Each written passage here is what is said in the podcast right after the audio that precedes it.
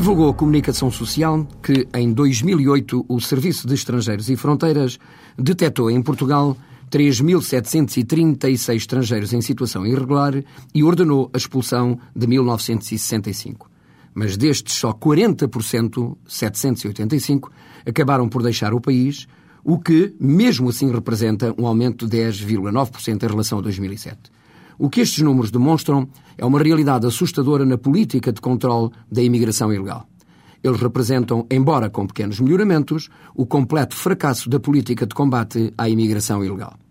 A imigração ilegal é hoje uma realidade que a Europa e, em particular, Portugal, está confrontado muito por via da abertura das fronteiras que deve merecer toda a atenção. Não pode ser a lei da selva como parece que é. E o que temos é uma realidade perigosa geradora do aumento da criminalidade e da insegurança que se vive, porque é também aqui que se joga muito dos crimes que são praticados em Portugal, que os governos não querem olhar de frente e com rigor, porque motiva conflito social.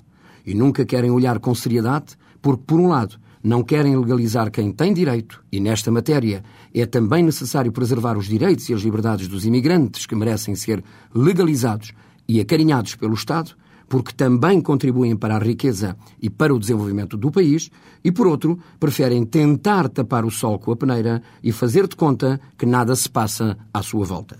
E quanto aos imigrantes ilegais e que foram expulsos, tenham ou não praticado crimes, a eficácia da ação do CEF e restantes polícias deve ser sempre eficaz em patamares de excelência superiores a mais de 80%. Não pode haver laxismo e tréguas neste combate à imigração ilegal. Estes números demonstram a ineficácia de ação que é desenvolvida pelo CEF, designadamente quando 60% dos imigrantes ilegais expulsos continuam a viver no país. É uma taxa muito elevada de insucesso no que diz respeito ao controle do nosso território. Entra, como o povo diz, cão e gato neste país, sem que as autoridades saibam. E muitos praticam o crime encomendado ou não e saem com a maior das tranquilidades. É claro que, sendo Portugal um país de imigrantes, tem que saber lidar com este fenómeno e saber o que se passa em sua casa. Mas a realidade é que não sabe. E os 60% de imigrantes que foram expulsos do país e que por cá vão vivendo, fazendo a sua vidinha clandestina e subterrânea sem que ninguém lhes peça contas, ilustram que neste país tudo acontece. E, como sempre, sem consequências e sem o apuramento das adequadas responsabilidades.